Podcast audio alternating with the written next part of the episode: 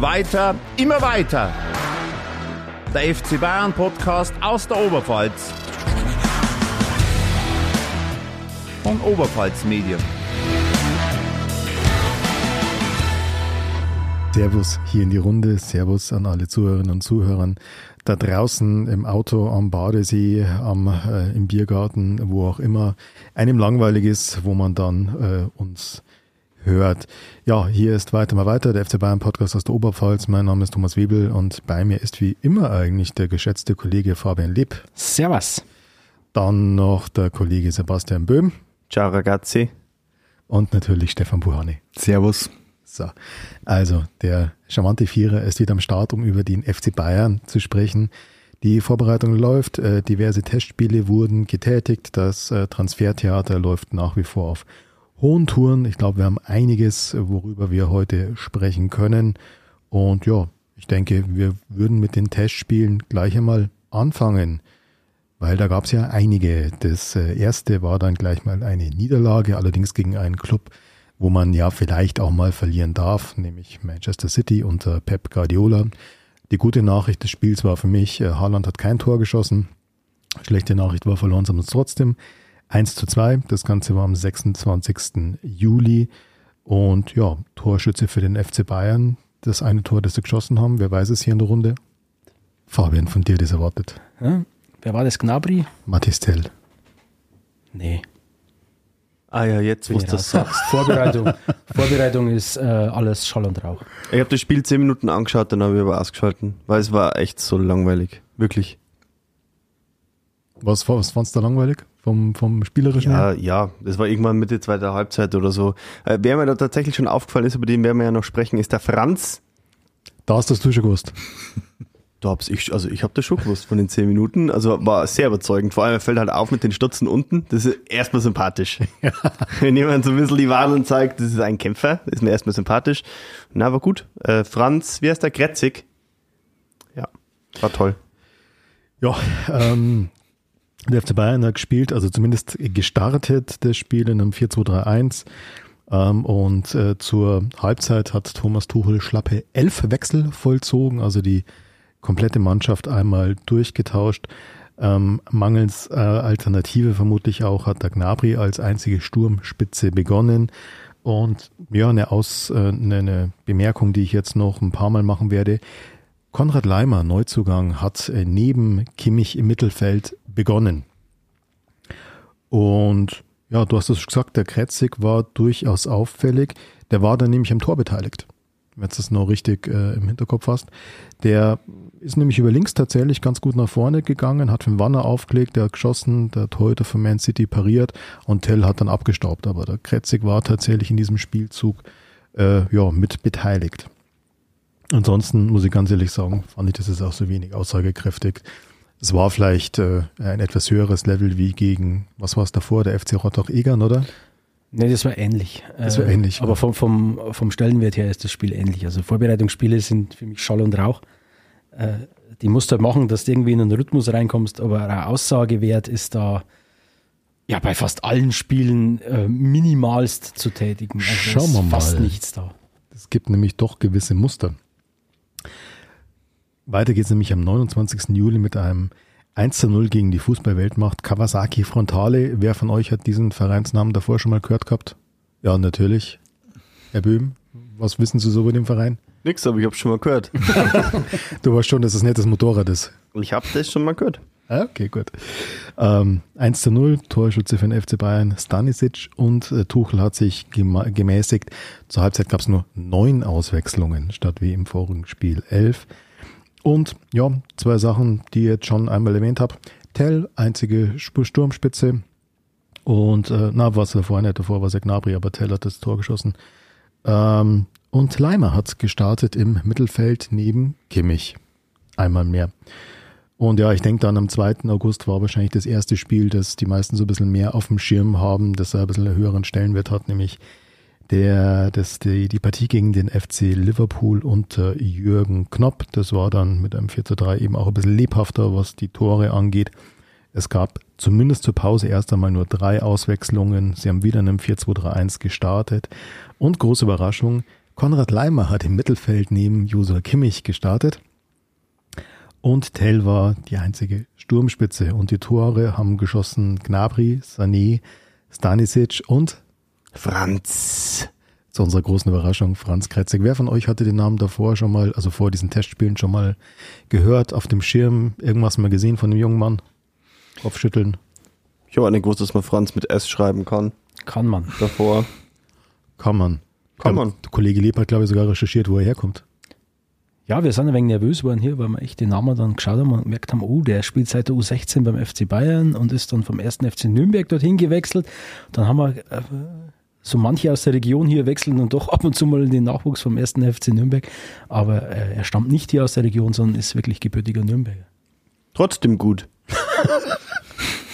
Deswegen ist er fränkisch, Franz. Das gibt's Fanpost. Sebastian, das gibt Fanpost. Ähm, jo, äh, was ich ganz spannend fand bei dem Spiel, vielleicht können wir danach noch ein bisschen drüber reden, aber ich glaube, man hat schon ein, zwei Sachen gesehen, die sich Thomas Tuchel durchaus auch äh, vorstellt. Äh, unter anderem wurden die äh, Tore von ähm, Gnabry und von, äh, ja, auch von Kretzig äh, vorgelegt von Matthijs äh, de Licht und äh, von Mindiaye, also von den beiden Innenverteidigern, jeweils mit zwei, ja, sehr langen Pässen, die aber trotzdem sehr präzise kamen. Ähm, ich denke schon, dass das das ist, was Thomas Tuchel sich dann auch unter einem vertikalen Spiel vorstellt. Habt ihr die Tore noch so ein bisschen im Hinterkopf? Und Franz, sein Knaller, natürlich. Auch die Vorbereitung zum ähm, 1, 1, 1, 2, 1, 2 war es, glaube ich, von, von Serge Gnabry kam, äh, war der Tell beteiligt und auch Ja. beim, beim 2-2 durch Leroy Sané, Balleroberung im Mittelfeld, Tell Ja. dreht sich, schickt Gnabry steil, der liegt quer auf, auf Sané.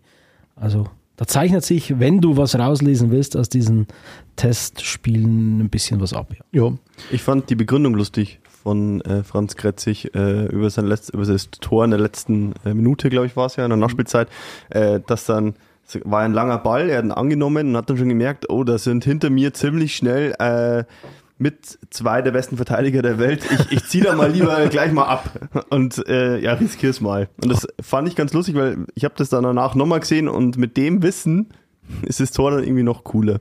ja hat eine gewisse Konsequenz, würde ich sagen, oder? Jo. Ich meine, die sind wahrscheinlich alle ähm, kämpferisch und äh, technisch besser sich. Schieße ich halt mal. Ja, das, vielleicht liegt es auch an den Stutzen, dass er die unten gehabt Das hat, wird sein. Dann Das wird sein. Spin mit reinbracht hat dann. Und ja, dann sind wir eigentlich schon beim letzten Vorbereitungsspiel. Das war gestern Abend. Wir nehmen hier heute am Dienstag, den 8. August auf und am Montag, den 7. August, hat der FC Bayern im Sportpark zu Oberhaching, äh, Entschuldigung, im Sportpark zu Unterhaching den AS Monaco empfangen. Ich glaube, ein Spiel auf dem Niveau hat es dort auch schon länger nicht mehr zu sehen gegeben. War dann auch ein flockiges 4 zu 2. Äh, Es gab nur zwei Auswechslungen zur Pause, also das hat sich jetzt von Testspiel zu Testspiel reduziert. Wieder 4-2-3-1 und wieder hat Konrad Leimer gestartet, allerdings nicht gegen Kimmich, große Ausnahme, sondern neben Goretzka, weil Kimmich geschont wurde aufgrund der Belastungssteuerung. Mattis Tell natürlich wieder ja, die einzige Sturmspitze und die Tore für den FC Bayern eben durch Leimer, der hat äh, gleich mal das erste gemacht für die Bayern. Äh, Musiala mit einem wunderschönen Tor, Gnabry und Sané. Eure Meinung zu diesem Spiel? Also ich habe mir es tatsächlich angeschaut und ja, ich bin, war eigentlich ganz angetan davon. Also Konrad Leimer im defensiven Mittelfeld überragend.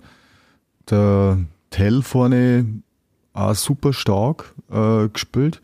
Und ich fand zum Beispiel, obwohl er in letzter Zeit sehr gescholten wird, in Leon Goretzka sehr, sehr stark. Also der hat nach vorne angeschoben, hat hinten ziemlich abgeräumt, hat eine richtig, richtig starke Partie abgeliefert.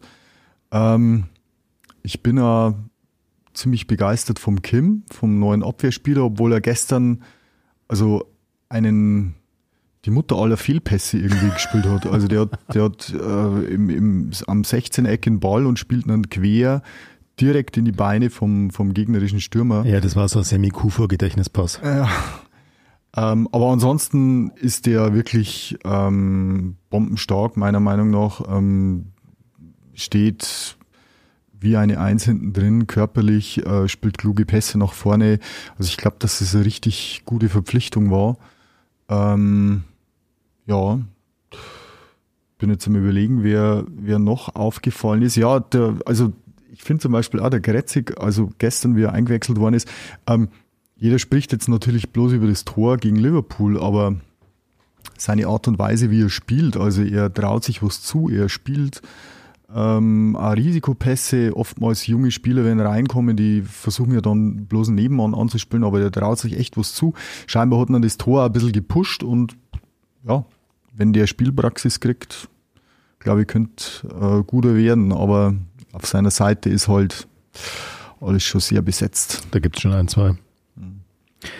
Ja, aber gut, der Fabian hat ja vorhin schon korrekterweise bemerkt, aus Testspielen kannst du eh nichts rauslesen. Wir versuchen es jetzt trotzdem. Ähm, weil, wie gesagt, ich bin überzeugt, es gibt schon so ein, zwei Muster. Konrad Leimer haben wir jetzt schon immer gesagt, hat alle vier Testspiele gestartet, hat, glaube ich, auch wirklich Top-Leistungen gebracht. Deswegen, glaube ich, die sehr, sehr wenig gewagte These, Leimer ist bei Tuchel momentan für den Platz neben Kimmich gesetzt. Also da haben wir ja was Neues gelernt. Wenn man aus den Testspielen was lernen wollte, dann hat man gelernt, dass der Tuchel ein Fan einer sogenannten Holding Six ist. Of Wahnsinn. course. Super. Noch nie. Toll. Früher hat man gesagt, ich brauche einen Sechser. Ist das schon modern? Ich brauche einen Abräumer vor der Abwehr. Hat es ganz noch früher geheißen. Ähm, also da, Vorstopper. ja, er sagt, er sagt, er hat keinen im Kader. Also ich sehe den schon mit, mit Konrad Leimer, der das, der dieser kleine Wadelbeißer ist, den, den kann ich mir da schon vorstellen auf dieser Position. Deswegen, ja, wenn man was rauslesen will, wenn man Gewinner, Verlierer der Vorbereitung irgendwie finden will, dann gehört der Konrad Leimer sicherlich da äh, dazu und in Kombination mit einem Kimmich, der dann vielleicht noch mehr schalten, walten kann, wie er es ja gerne möchte, aber zusätzlich eine defensive Absicherung hat mit dem Konrad Leimer, kann funktionieren. Kimmich hat ja ganz trotzig gleich gesagt, ich bin eine Sechs. Ja, dann hätte man aber auch sagen müssen, nee, bist du nicht. Also äh, in deiner Vorstellung vielleicht, aber du bist von deiner Denke her einfach, ja, er meint halt immer noch, er muss alles machen. Er muss das Spiel leiten, er muss jeden Angriff einleiten, er muss jeden Ball holen äh, und dann vor, noch vorne äh, am besten auflegen. Neudeutsch, glaube ich, äh, er, er ist eher so der, der Box-to-Box-Spieler und nicht die Holding Six. So, jetzt haben wir es alles durch. Aber witzig, ich finde das äh, witzig vom Leimer, weil das ist ja eigentlich eine Nagelsmann-Verpflichtung, richtig? Ja, Ja, klar. Und ähm, dass der jetzt so einschlägt, also hat man jetzt nicht zwingend erwarten können. Also für, ich, ich habe den immer so ein bisschen, ähm, ja, Sabitzer ist von, von Leipzig gekommen, jetzt der Leimer und ich habe so ein bisschen die Befürchtung gehabt, dass er ähnlich schwach vielleicht ankommt, aber scheinbar ist es eine ganz andere äh, Nummer. Und ich glaube aber wirklich, äh, also von seiner Spielweise her, das hat man gestern gesehen, ich muss da äh, sowieso ein bisschen widersprechen mit der Vorbereitung und so. Also das Spiel gestern gegen Monaco, die haben sich da richtig reingehauen. Also die haben da um jeden Zentimeter gekämpft. Du hast schon richtig gemerkt, da ist der Kampf um die Stammplätze. Das ist ja klar, aber, Ja, ja. aber ich meine halt mit diesen unzähligen Wechseln in der Vorbereitung, da Ja. wird vieles ausprobiert. Da jetzt äh, warten wir mal wirklich in der Saison vier, fünf, sechs Spiele ab, äh, Mhm. ersten Spiele in der Champions League und so weiter, dann kann man sagen, ja, das zeichnet sich jetzt ab, das sind die Erkenntnisse. Deswegen, natürlich sind Vorbereitungsspiele schön und äh, es ist schöner, wenn man gegen City, Liverpool und Monaco spielt, als gegen Rottach-Egern. Ähm, aber, aber ich glaube, der große Aussagewert, den kann man im so ja, Anfang Oktober irgendwann wird sich abzeichnen, äh, was dieser Kader wirklich zu leisten imstande ist. Punkt. Was für eine Aussage. Ähm, ja, wir machen trotzdem locker weiter mit dem äh, Rauslesen aus Erkenntnissen aus diesen Testspielen. Ähm, was mir noch aufgefallen ist, ist, äh, ja, die Namen Sané und Gnabry sind relativ oft in den Torschützenlisten äh, aufgetaucht bei diesen Spielen. Und was auch noch dazu kommt, mich deucht, die zusammen, das Zusammenspiel mit Mathis Tell, die, genau dieser beiden klappt ziemlich gut. Das war auch gestern eine Szene, da hat da Sané dann gegen Monaco, ich glaube das 4 zu 2 war es, äh, geschossen. Und als allererstes läuft er auch mal zum Tell, um mit dem zu fahren und abzuklatschen. Tell war an diesem Spielzeug ausnahmsweise mal gar nicht beteiligt. Trotzdem läuft der Sané sofort zu dem, um mit dem zusammen zu feiern. Das ja, zeigt mir halt schon, dass die sich jetzt zumindest auch auf einem persönlichen Level nicht ganz schlimm finden. Und auch davor, du, du hast es vorhin angesprochen, glaube ich, gegen Liverpool, diese Szene mit dieser Balleroberung äh, im Mittelfeld, wo der Tell dann einen Gnabry schickt, war schon starke Leistung. Ja, das zeichnet sich ja ab, auch mangels Alternativen. Natürlich. Du hast als Neuen aktuell eigentlich nur den Mathis Tell im Kader. Choupo-Moting ist im Aufbautraining, Thomas Müller ist irgendwo im Aufbautraining oder im Untergangstraining, das weiß ich noch nicht. Ähm, und dann hast du nur irgendwie so, so als Notlösung einen Gnabry in der Hinterhand. Und der Mathis Tell, was hier ja, der treue Hörer wird es wissen, immer gesagt wird, der Junge braucht einfach Spielpraxis in dem Alter. Und der hat Anlagen, der hat Potenzial, es klappt im Zusammenspiel. Man muss natürlich sagen, es ist dankbar, wenn der Musiala, der schon wieder gut reinkommt äh, auf dieser 10. Äh, und das funktioniert ja. Und, und außen kannst du wunderbar wechseln. Hast mit Gnabry, mit, mit, äh, mit Sané und mit Koman äh, und dann mit einem Kretzig, einem Youngster dran.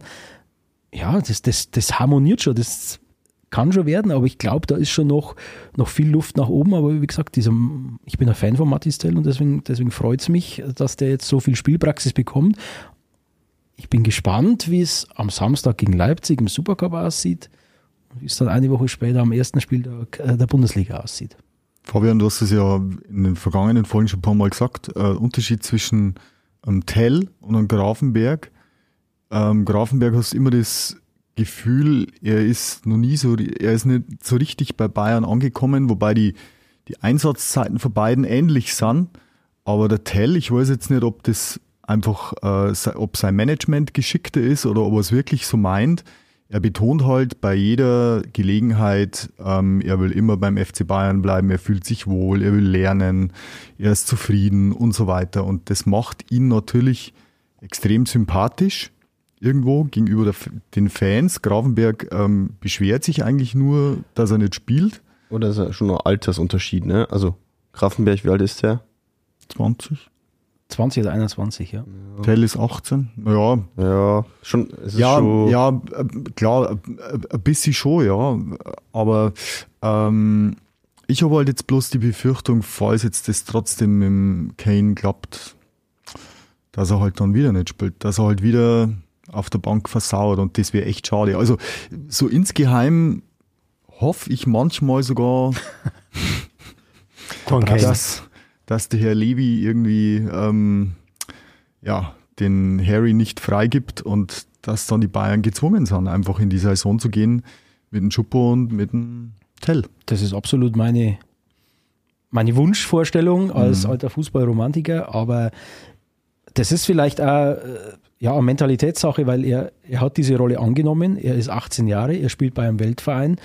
Er weiß, er muss noch viel lernen und er muss sich hinten anstellen und wenn er drankommt, dann will er sich zeigen. Und der hat sich einfach dieser Aufgabe beim FC Bayern, so wirkt es nach außen, völlig verschrieben, fühlt sich wohl in München scheinbar und, und beim Grafenberg, da gebe ich Sebastian ein wenig recht, der ist trotzdem schon zwei, drei Jahre älter. Bei dem geht der Blick schon, ich will in den Niederlanden, aber auch in der Nationalmannschaft spielen. Ich will da auf der Sechs spielen, da brauche ich, da muss ich spielen, da brauche ich Spielpraxis und der hat diese Rolle als ja, ich kann mich hier entwickeln, nicht angenommen. Der will kommen und will spielen. Für den ging es jetzt auch erstmal von der Entwicklung her zurück. Also der hat jetzt einen Rückschritt gemacht, weil der schon sehr aufstrebend war an den Niederlanden und so. Und der Tell ist jetzt erstmal wirklich noch, der ist noch eine Stufe drunter, einfach von der Entwicklung her. So sehe ich es auf jeden Fall.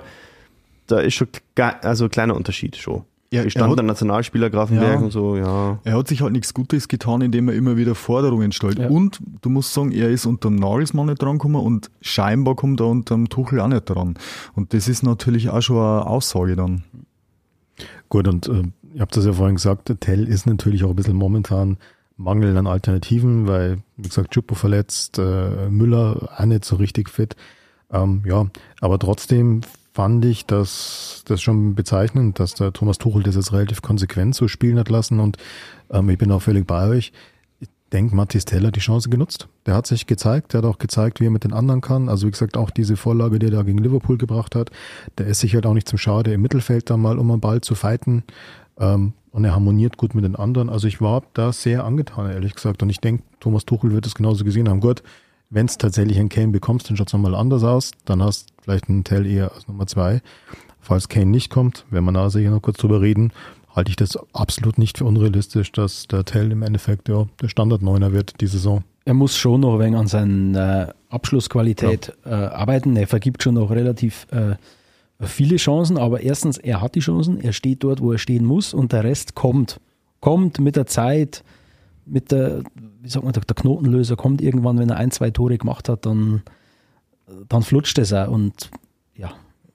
Von wem, Korn Kane. Was? von wem ich mir sehr viel erwarte in der Saison, ist äh, vom äh, Serge Gnabry. Der hat gut aufgedreht jetzt. Weil der nämlich jetzt auch, also was man so hört und was man so lesen kann, hat er komplettes Vertrauen vom Tuchel. Also anscheinend Riesenunterstützung. Und jetzt muss er halt liefern, ne? Gleiches also, Leroy Sané, gleiches. Ja. Aber ich fand die Ja. beiden generell beide sehr auffällig in den Ja. bisherigen Testspielen. Also wenn du das vergleichst mit dem, was die letzte Saison teilweise abgeliefert haben, dann war das jetzt schon ein ganz anderer Sport. Ja, absolut, ja. Und wenn sie dann noch mit dem Tell äh, harmonieren. Und ja, also was ich auch bezeichnend fand, das äh, glaube ich, Stefan, hast du vorhin schon mal angesprochen, ähm, die Abwehr. Also die Innenverteidigung, die, sage ich mal, die erste Reihe Innenverteidigung steht für mich momentan mit äh, Kim Min-jae und eben mit äh, Matthias de Licht. Ich kann mir jetzt nicht vorstellen momentan, dass jemand anders da reinkommt, wobei ähm, Pavard, gut, der kann auch rechts außen spielen, aber der hat jetzt auch ein bisschen gespielt. Wenn der bleibt, scheint der Tuchel dem jetzt auch nicht abgeneigt zu sein, aber trotzdem für mich äh, Kim und de Licht momentan die beiden etatmäßigen gesetzten Innenverteidiger. Beide sehr jung, beide sehr körperlich robust, äh, beide spielen kluge Pässe. Und, und was man auch wirklich sagen muss, also im Spiel gegen Liverpool hat er ein paar Szenen gehabt und gestern auch wieder. Ähm, also der Fonsi, der Davis, das ist schon wirklich, also das ist eine Augenweide, dem beim Spielen zuzuschauen. Diese Dynamik, diese Schnelligkeit, der hat einmal ähm, dem, na, den Salah. Liverpool in, in, genau in Salah, der Salah war es, glaube ich, im, im Sprintduell. Hat er, glaube ich, vier Meter Der abgenommen oder Sprintduell so. Davis gegen Salah. Also das war hervorragend. Und gestern hat er auch ein paar Szenen gehabt, wo und er, ganz kurz, der Ja. Salah ist kein langsamer. ja eben, eben. Das ist ja einer der schnellsten Premier League Spieler und ähm, gestern hat er auch eine Szene gehabt, das war unglaublich, da hat er sich einen Ball in der Abwehr geholt und hat dann mit einem wahnsinnig dynamischen Sprint sofort wieder Meter nach vorne gemacht. Also pff, Davis, großer, großer Fan vom, vom Alfonso Davis. Da haben wir wirklich einen, ja, kommenden Weltklasse-Spieler auf dem Flügel. wenn sie seine Flausen austreiben oder, oder seinen Berater, wer, wer das hat immer lanciert, da diese, diese Gerüchte. Äh, also ja, Davis braucht man nicht drüber reden. Profitiert aktuell heute davon, dass der Guerrero natürlich sich gleich wunderbar einführt mit einer langwierigen Verletzung. Ähm, vielleicht ist es ja auch ganz gut, wenn er weiß, hoppala, da ist jetzt jemand da, der kann auch auf meiner Position spielen und ich muss jetzt konstant abliefern. Und bisher war er ja mehr oder weniger ja, konkurrenzlos auf dieser. Aber der Guerrero ist der links zwingend? Ist, ist er Der spielt Linksverteidiger oder kann alternativ auch im Zentrum. rechts kann er nicht spielen, ne? Ja, da ist er wegen auch äh, linkslastig. Das war Das wäre jetzt nämlich die nächste Frage. Meine, Innenverteidigung und äh, Linksaußenverteidiger hätten wir geklärt. Rechter Verteidiger stellt sie nicht ganz so selbstredend auf, wobei Ja, wahrscheinlich da Stanisic spielt oder Pavard. Nur Masraui ist auch noch. Also, Wenn das da auch noch stimmt. äh, ähm, Aber da habe ich jetzt wieder gelesen, dass der Tuchel nicht gar so begeistert ist von dem, was der jetzt da bisher kommt es halt hat. an, was, was willst du? Willst du, äh, willst du die defensiv sichere Variante, Ja. dann bringst du einen Pavard.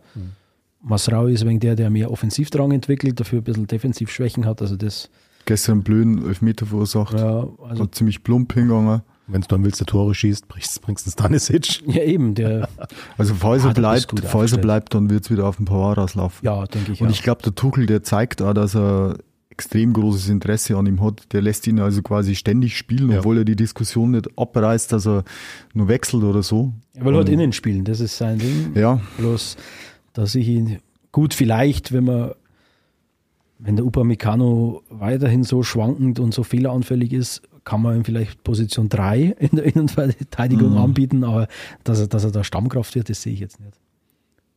Also Aber nicht, ich- nicht, nicht gegen die Licht und Kim. Nein, also das, aber ich finde es halt grandios, weil der Pavard kann halt beides spielen. Gell? Also, jetzt in, also ich, ich finde, dass, dass der kann eigentlich eins zu eins Delikt und äh, Kim ersetzen in der Innenverteidigung, aber wer für mich stand jetzt Nummer eins in der rechts außen, also hinten. genau. Na gut, dann sind wir schon eigentlich bei ja, so ein bisschen den Gewinnern, den Verlierern der Vorbereitung, zumindest nach diesen paar Spielen, die wir jetzt gesehen haben. Ähm, ich denke, Leimer ist sowieso klar. Wie gesagt, äh, Pavard hat mich positiv überrascht, hat viel gespielt, hat, denke ich, das Vertrauen dann auch gut zurückgezahlt.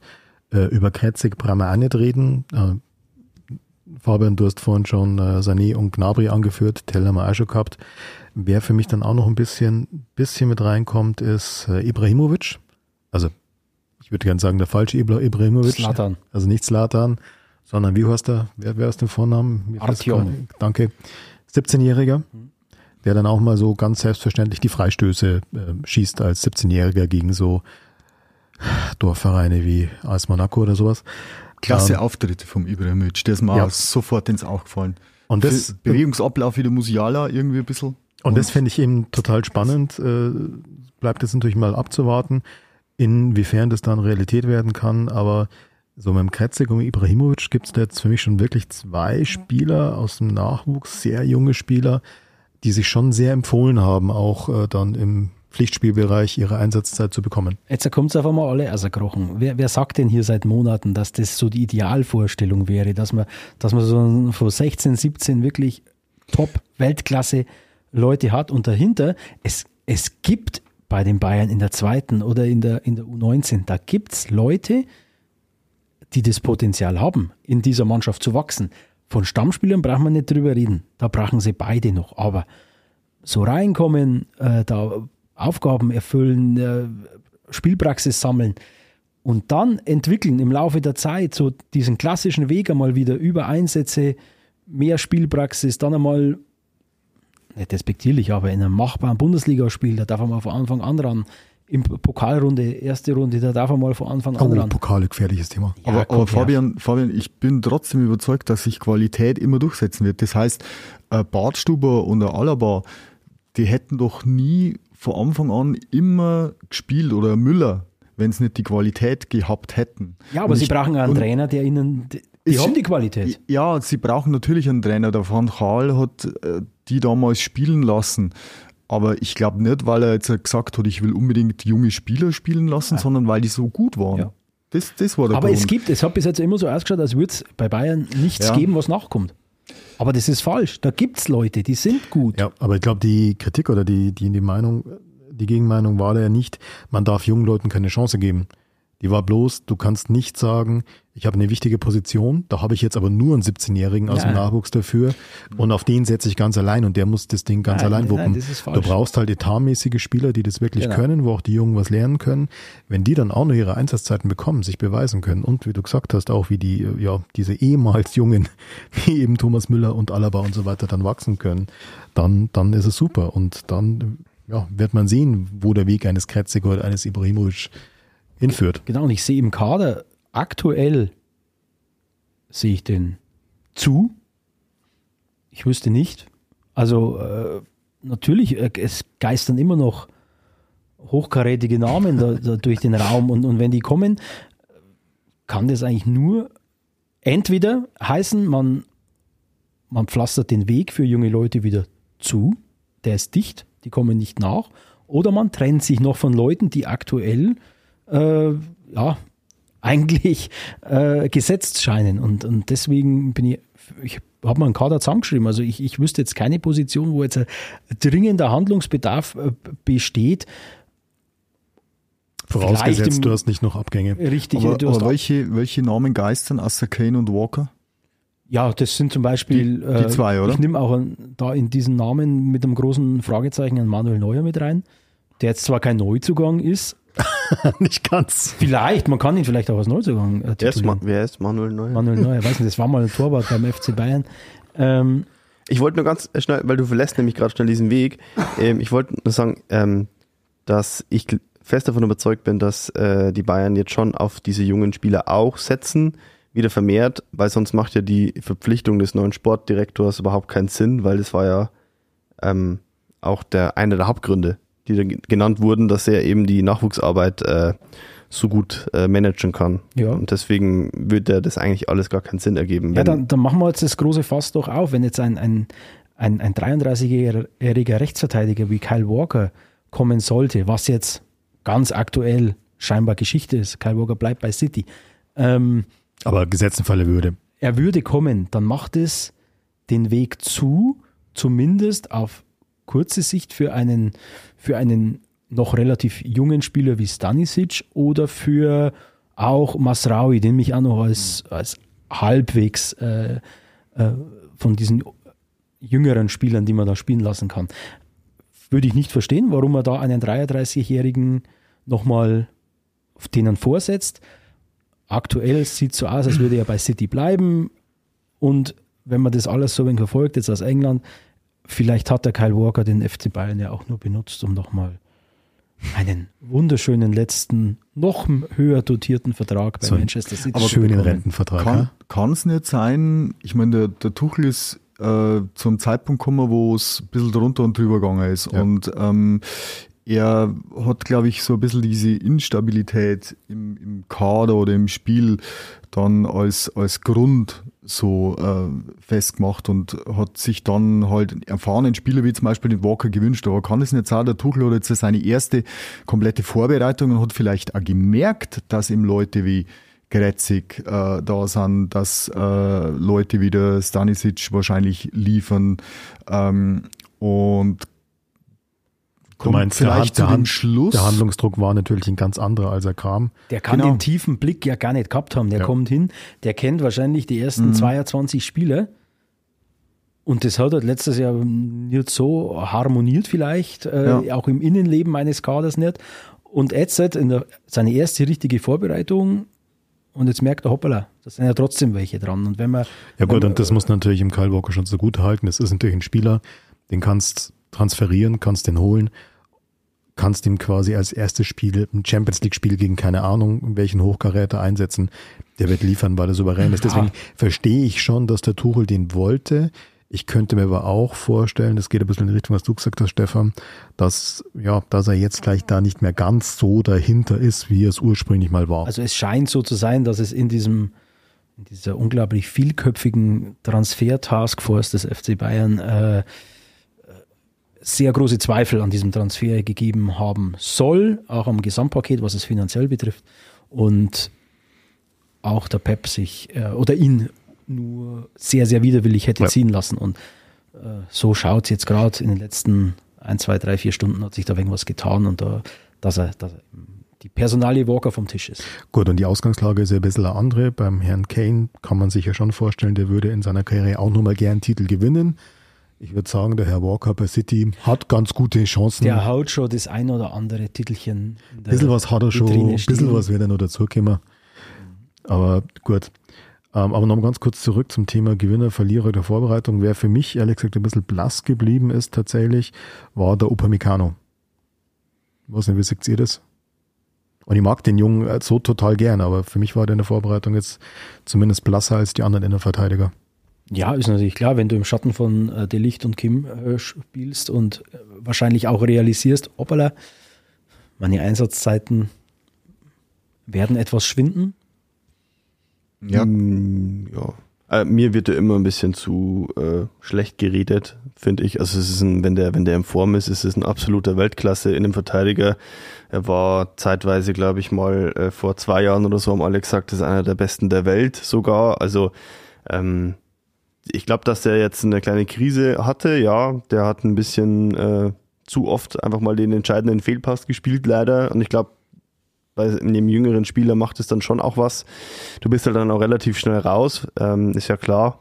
Ähm, aber ich glaube, dass der auch wieder einfach, dass der wieder zurückkommt und äh, ich halte auch den Licht und äh, den Kim äh, sind beide für mich jetzt gerade auch gesetzt, also aktuell, aber ich halte das jetzt auch nicht für so eine Dauerlösung. Also es muss jetzt, also es ist nicht in Stein gemeißelt für mich, dass die da, also ich, wenn der Upamecano fit ist, dann, dann ist der da gleichwertig. Also es sind drei Weltklasse-Innenverteidiger für mich. Eben, also, das ist ja ein Luxusproblem für einen Trainer. ja, Und also es, es wird ja nicht sein, genau, und es wird ja nicht sein, dass da zwei Leute Mhm. alle 60, 65 Saisonspiele absolvieren, sondern Ja, denkt an, denkt an die Situation mit dem Hernandez letztes, letztes Jahr.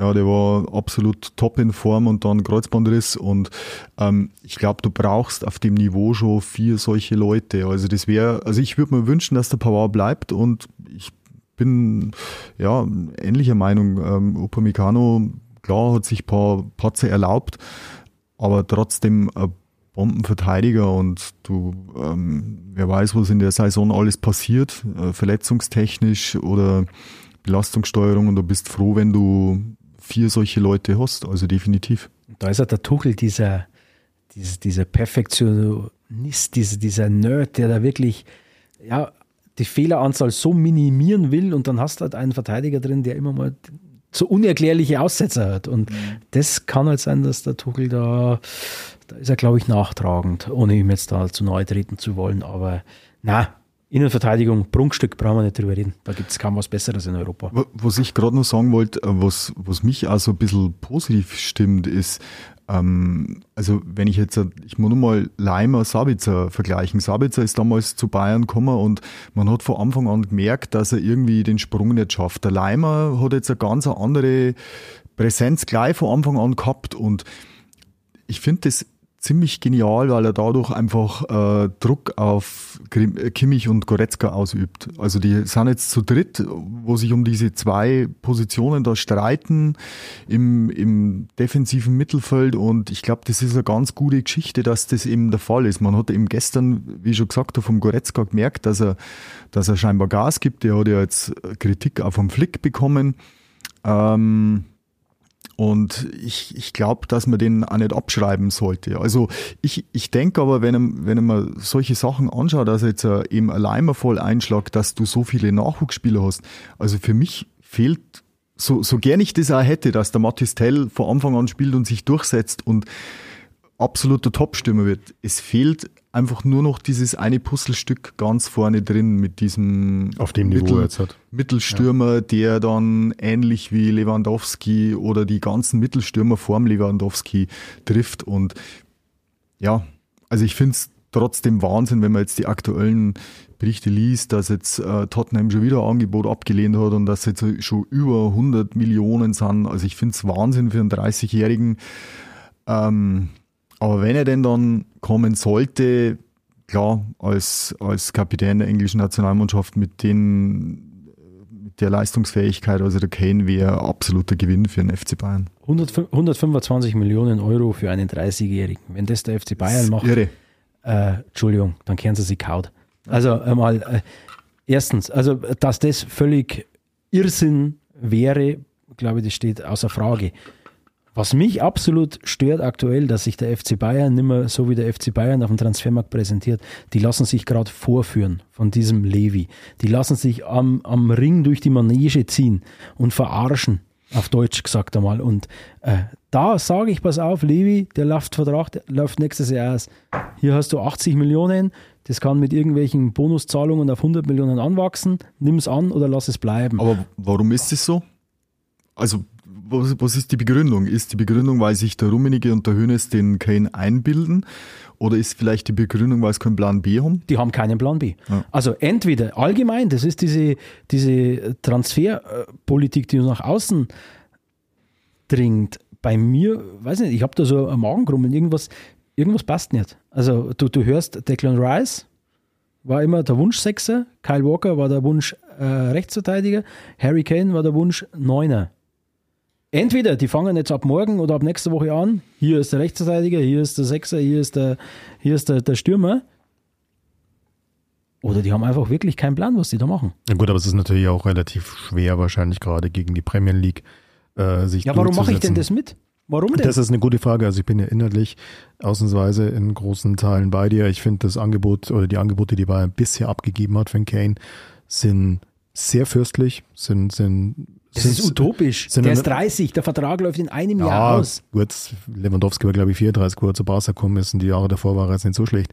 Also wenn er in die Champions League äh, gewinnt und allein, allein Merchandising, muss man allein überlegen, was die allein mit Kane-Trikots einnehmen würden. Also Trotzdem, das, das haben sie gleich wieder refinanziert. Aber was ich sagen wollte, ich glaube, irgendwo ist auch gut.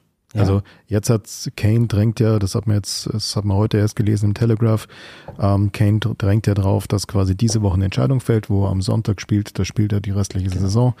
Ähm, und das macht ihn übrigens nicht dieser Punkt. Erstens, dass er sagt, pass auf, ich starte in die Saison bei dem Verein ja. und dann spiele ich bei diesem Verein auch. Und es ist diese menschliche, familiäre Komponente, die mit reinzieht. Er wird demnächst zum, zum vierten Mal Vater und er sagt ganz klar, oh hier, mit einem Neugeborenen ziehen wir nicht um. Mit der, ich, ohne meine Familie gehe ich nirgends hin, meine Familie kommt mit. Und entweder wir gehen jetzt nach München oder wir bleiben das komplette Jahr in London. Bin aber deswegen auch der Meinung, der FC Bayern sollte jetzt nicht nochmal nachbessern, Nein. sondern das Angebot, das sie jetzt abgegeben haben, das war eh fürstlich. Und entweder checkt's der Levi oder checkt's nicht. Dann soll der Levi doch und seinem nach allem, nach allem, genau, Ja. nach allem, was man hört, wäre man in London nicht besonders amused, wenn man quasi jetzt den Cam behält, unter uns gesagt, trotzdem keinen Titel gewinnt und nächste Saison kriegt man keine 100 Millionen mehr, sondern Zero. Also, äh, ich finde die Diskussion ein bisschen.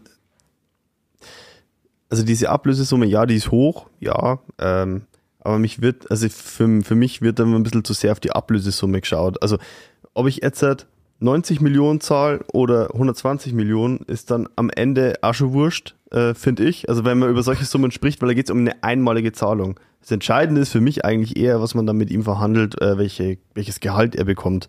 Dass er da nicht den, das gesamte Mannschaftsgefüge sprengt. Wenn die das hinkriegen, dass er sich da gut einfügt, meinetwegen der bestbezahlteste oder zweitbestbezahlteste Bayern-Spieler ist, dann ist alles gut. Und dann sind diese 20 oder 30 Millionen mehr.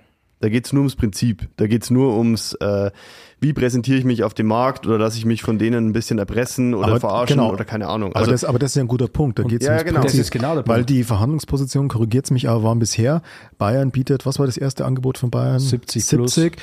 Ähm, Levi sagt ähm, 100 Millionen Pfund. Bayern sagt, okay, wir kommen dir entgegen. 80 Millionen, Levi sagt 100 Millionen Pfund. Bayern sagt, okay, wir kommen dir nochmal entgegen. 100 Millionen Euro, Levi sagt 100 Millionen Pfund. Also so funktioniert ja Konsensfindung eigentlich nicht. Und da glaube ich schon, ist es wichtig, dass der FC Bayern sich da jetzt auch präsentiert, dass man mit dem nicht machen kann, was man will. Weil der nächste Spieler, den sie wollen, da wird noch ein krasserer Mondpreis aufgerufen und die Vereine wissen, naja, aber die komische, lass sie nur zappeln. Ich glaube schon, dass das ein wichtiges Zeichen auch mal in Richtung Premier League wäre, hey, ihr könnt euren Scheiß mit, irgend, mit Saudi-Arabien machen oder was weiß ich was, aber mit dem FC Bayern nicht. Dass man sagt, pass auf, ihr, und da geht es mir auch gar nicht, ob die jetzt 120 oder, oder 80 Millionen zahlen, sondern da geht es um, um die Stärke auf dem Markt. Ich muss ja eigentlich sagen, pass auf, der ist 30, Vertrag läuft nächstes Jahr aus, wir bieten dir eine extrem hohe Ablösesumme, die, die dreistellig wird, wenn du die ganzen Bonuszahlungen bekommst.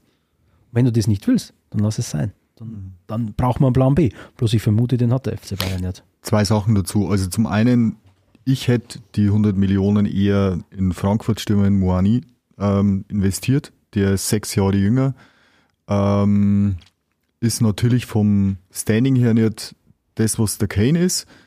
Ist entwicklungsfähig. Wenn er, wenn es nicht klappt, kann ihn vielleicht gewinnbringend verkaufen. Ähm, und das andere, was mich mal interessieren würde, was glaubt denn ihr, wenn jetzt der Fall eintritt, der kommt nicht?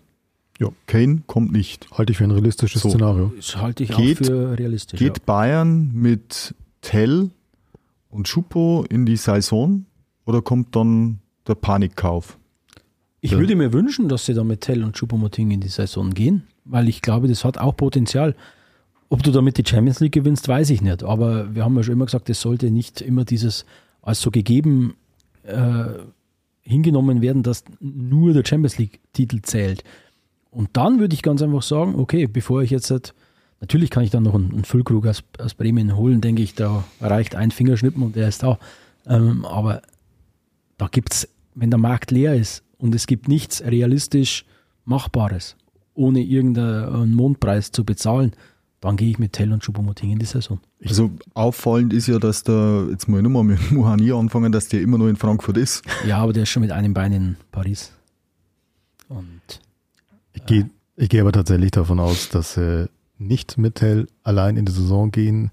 Ich würde mir, glaube ich, trauen zu wetten, dass sie, wenn Kane nicht kommt, was ich momentan für realistisch halte, vielleicht bin ich auch zu dem Zeitpunkt, wo der Podcast hier erscheint, morgen schon widerlegt. Ähm, aber ich halte es zumindest nicht für unrealistisch. Ähm, aber nach dem, was man hört, sondiert sie den Markt und ich tippe darauf, dass sie dann einen aus dem aus dem Regal äh, Choupo-Moting äh, holen. Also jetzt nicht den 1A-Stürmer, den so diesen Weltstar, der Harry Kane natürlich ist, sondern eher einen, wo du weißt, okay, der ist solide, das ist ein solider Mitarbeiter, der Stürmer vorne drin, der kann die Bälle halten, der kann die Bälle verteilen. Das ist, das ist keiner, der uns allein die Champions League gewinnt, aber er funktioniert von Anfang an. Füllkrug halt. Ne? Das also, halte ich auch nicht für unrealistisch, ja. also äh, mach, was für einen für einen Füllkrug ja auch äh, absolut Sinn machen würde, ähm, weil er kann sich dann in, in, in dieser Saison äh, ist er gesetzt, denke ich mal, vorne drin. Ja. Ähm, da müsste er müsste schon viel falsch machen, dass er nicht gesetzt ist. Und äh, er kann sich natürlich für die Nationalmannschaft dann nochmal richtig Ja, äh, auf dem Silbertablett äh, präsentieren in einer super starken Bayern-Mannschaft. Und der ist halt dieser Stoßstürmer-Typus, genau den sie brauchen eigentlich. Genau, wenn er dann in dieser Saison so richtig zündet, dann denke ich mal, dürfte er auch in der Nationalmannschaft richtig, also so richtig gesetzt sein, äh, auch für fürs kommende Turnier. Ähm, deswegen wird es für ihn schon äh, Sinn machen. Also ja, Ja, oder aber halt irgendjemand, der jetzt tatsächlich bei, keine Ahnung, bei den Barcelonas Reals, PSGs dieser Welt in der zweiten Reihe steht. Also der dort nicht so richtig zum Zuge kommt, weil dort diese Weltstars vorne dran stehen. Sowas halte ich auch nicht für unrealistisch. Aber macht der Füllkrug mehr Sinn wie Schuppomoting? Wenn er nicht verletzt ist, schon. Also das ist halt das Ding beim Schuppo. Ich bin großer Schuppo-Fan, aber der hat jetzt zuletzt halt einfach viele Wehwehchen gehabt und war einfach oft nicht einsatzfähig. Das ist ein Problem. Wenn der fit ist, finde ich den nach wie vor super, aber er ist halt leider oft nicht fit. Der Vorsitzende vom Schuppomoting Fanclub, ähm, Sebastian. ja ich glaube, dass, dass Tuchel nicht so spielen lässt, ähm, dass dieser dass der Chupo so ein bisschen so diese, diese hängende Spitze Mhm. spielen kann, wo er da wirklich super gespielt hat. So, so, eine, so ein verkappter Zehner.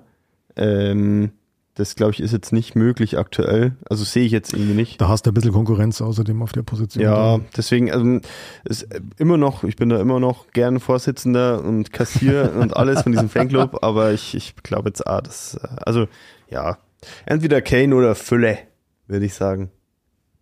Ja, halte ich tatsächlich nicht für unrealistisch, aber wer weiß, vielleicht kommt der Fabian Leb Ja, warum? mit einem anderen Angebot um die Nee, Ecke. nee, ich stelle heute mal, heute ist der Transfer bekannt geworden. Paris Saint-Germain holt, holt von Benfica Lissabon einen, schauen wir mal schnell, wie alt, einen 22-jährigen portugiesischen Stürmer von Benfica Lissabon, Gonzalo Ramos. Der hat letztes Jahr ja, so um die 20 Saisontore geschossen in der portugiesischen Nationalmannschaft. Wenn der Ronaldo mal verletzt war, hat er auch äh, kontinuierlich geknipst. Warum finden die Bayern nicht, nicht so einen Stürmer? Aber was haben sie hingelegt für den? 25 Millionen Euro. Okay. Warum nicht? Also der ist jetzt Das ist ja ein geliehen. Schnäppchen. Der ist jetzt Das ist ja- geliehen. das die, können haben wir uns ja leisten. die haben dann sogar noch geliehen mit einer Kaufoption. Hm. Warum, warum finden die Bayern so einen nicht? Weil, weil sie es nicht wollen. Ja, warum weil, denn nicht? weil die alte Taskforce den Herrn Kane will. Ja, aber das Hm. ist doch naiv. Und das ist doch plump. Ja, du Das machst ist doch ja- nichts Innovatives. Na, was heißt innovativ? Ich glaube, vor allem eins der Probleme war ja, dass, äh, wie soll ich sagen, äh, Teile der zurückgekommenen alten Garde in Person von Uli Hoeneß ja auch sehr früh sich schon sehr öffentlich positioniert haben und den Hulmer und die haben gar keine andere Chance, erst den ziehen zu lassen. Ja, wie soll ich sagen, hat die Verhandlungsposition von Bayern jetzt vielleicht auch nicht unbedingt gestärkt. Ähm, aber ja, ich bin bei dir. Ähm, aber wer weiß, weißt schon, wenn der einschlägt bei PSG oder wenn wenn es irgendwo andere Spieler gibt, so aus der zweiten Reihe, vielleicht ist das dann jemand. Ich glaube, wie gesagt, nur, dass diese, also wer auch, glaube ich, gesetzt ist, einfach im Sturm unter Tuchel, zumindest nach den Szenen, die ich jetzt gesehen habe in den Testspielen, es ist halt schon mal Musiala. Also das, was der da gestern wieder abgezogen hat, Stefan, du hast das Spiel ja auch gesehen. Also eine der schönsten Szenen für mich war, wie er mit dem Ball da nach vorne durchgeht, sich durchtribbelt, noch gefault wird, sich überhaupt nicht hinschmeißt, sondern sofort aufspringt, weiterläuft, den Ball noch passt. Ich glaube, es ist zwar kein Tor daraus resultiert in der Situation, aber diese, diese, diese Technik, dieser Spielwitz, diese Einsatzfreude, also Tuchel würde auch, glaube ich, klarkommen, wenn, äh, wie soll ich sagen, durch die Art und Weise, wie die da spielen lässt, wenn er nicht jemand holt. Aber ich glaube schon, sie versuchen es. Sie würden es zumindest versuchen. Wenn jetzt, wenn jetzt Korn Kane tatsächlich eintritt. Entschuldigung, ich habe die Lei Entschuldigung, ich muss nochmal zu dem Ramos kurz zurückkommen. Es sind trotzdem 65 Millionen, aber äh, das ist ja, die für das dann, die ist das das dann ja- Kaufoption sein kann. Aber trotzdem, 65 Millionen für einen 22-Jährigen oder, oder Der Passt natürlich schon, noch aber nichts, der auf internationalem Niveau noch nichts gerissen hat, nicht, muss auf man die, sagen. nicht auf die Summe festnageln, Ja. aber ich erwarte mir von einer Scouting-Abteilung des FC Bayern, dass die solche Leute auch auf dem Schirm haben. Ja. Ich, muss auch ehrlich so, also zu, zu dieser Thematik, was mir wahnsinnig stört, ist, dass irgendwie kein Mensch über Sadio Mané spricht. Also, Du. ja, jetzt, weil, also, das muss man sich auch erstmal leisten können, den nach einem Jahr einfach mal so, einfach so wegzugeben. Und das Also, sage ich auch noch unter Wert.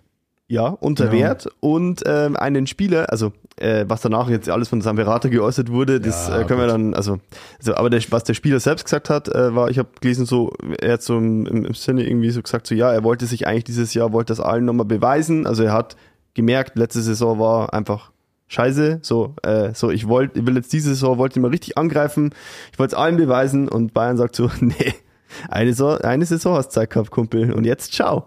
Und das finde ich schon echt, also das, das finde ich irgendwie von, als Fan von meinem Verein irgendwie nicht so cool, dass man, also ich finde, eine zweite Saison hätte er auf jeden Fall noch verdient gehabt, sich zu beweisen. Ähm, das muss man sich erstmal leisten können. Vor allem jetzt, halt, wenn die den Kane nicht bekommen, hätte man Manet schon auch als Stoßstürmer oder Art Stoßstürmer schon dahinter vorne äh, schon ein bisschen installieren können. Ich finde es schon sehr gewagt und also ja, das ist vielleicht eine Entscheidung dann am Ende wahrscheinlich vom Trainer, weil dann sagt, er setzt irgendwie nicht auf ihn und er hat andere und äh, so. Ich finde es aber irgendwie komisch. Also, dass es auch nicht so dieser Riesenskandal ist, dass der jetzt nach einer Saison einfach so. Weil es ganz einfach im, Inner- wird. im ich sag mal, im, im Binnenklima der Mannschaft äh, hat das einfach nicht, nicht funktioniert. Das, Welche der einen, welche der einen Situation. nein, das war die eine Situation, die, war, die war halt schon krass. Wir sind, ja, gut, aber ich meine, Aber das der- war ja, der- der muss absolut nicht integriert gewesen sein in dieser Mannschaft. Wessen Fehler das jetzt war, das vermag ich äh, nicht zu beurteilen, ob, ob sich da die, die, die Mauer irgendwann hochgezogen hat, du kommst ja nicht rein oder ähm, er muss sich auch schon sehr isoliert haben. Es hat Also, einfach äh, nicht funktioniert, es hat nicht gepasst. Lisa Rasur den Loda damals auch Watschen geben am Ja, Trainingsplatz. Also ich bin, ich bin absolut beim Sebastian. Ich kann es auch null nachvollziehen und ich finde es extrem schade, Aber dass gibt's, aber gibt's Sadio ja nicht eine ganz ist. einfache Erklärung dafür? Sie wollten die Kohle haben, was sie Kane kaufen wollen. Ja, warum gebe ich denn den dann unter Wert her? Saudi-Arabien, die, Entschuldigung, die, die Hm. Pulvern gerade sehr, sehr viel Geld raus. Das über die Äh, Höhe können wir nochmal diskutieren, aber ich bin äh, mir ziemlich sicher, dass es am Ende des Tages darum ging, scheiße, wir brauchen Kohle, äh, um Kane zu verpflichten, was können wir noch, was können wir noch reinholen? Ich meine, momentan, ich habe es mal zusammengerechnet, stehen sie in der Transfersaison bei einem Plus von 50 Millionen. Das heißt, selbst wenn sie jetzt für Kane nach ihrer Berechnung nochmal 50 Millionen drauflegen, wäre es noch irgendwie für den FC Bayern im Rahmen. Ohne den Verkauf von Sadio Mini wären wir halt dann schon bei 80 Millionen, die sie drauflegen müssen für Kane. Ich glaube, dass es am Ende des Tages nur um Geld liegt. Aber, aber als Fußballfan finde ich es extrem schade und beschämend, dass vor, vor einem Jahr war das nur einer der herausragendsten Der Stürmer in der Premier League. ja. Ja, der Ja, und er hat die, er hat die. Erwartungen, er hat die Erwartungen zu keiner Zeit erfüllt. Ja, der, ich meine, er hat, Auch verletzt. Ja, was heißt zu keiner Zeit erfüllt? Ja, natürlich hat er jetzt nicht seine stärkste Saison gespielt, aber es war ja nicht so, er hat schon das eine oder andere Tor geschossen, er hat schon angedeutet, zu was er ähm, zu leisten imstande ist, aber ähm, ich finde schon, auch, man hätte ihm da nochmal das Jahr geben können. Also das, das war ja jetzt nicht irgendjemand, das war wirklich neben Salah, das war das Traumduo in der Premier League im, im Sturm. Und äh, ich finde es halt jetzt Wahnsinn, dass der jetzt in dieser Operettenliga da spielt. Ja, aber warum- Am, am Zenit seines, seines Leistungsvermögens. Warum also hat das denn- ist Wahnsinn. Vor zwei Jahren, warum, oder letztes Jahr, warum hat denn der Klopp den schon relativ geräuschlos ziehen lassen? Das kann ich Weiß ich nicht. nicht. Weiß ich nicht. Aber was. Finde ich aber ähm, schwierig, weil der bei Liverpool ja krasse Leistungen gezeigt.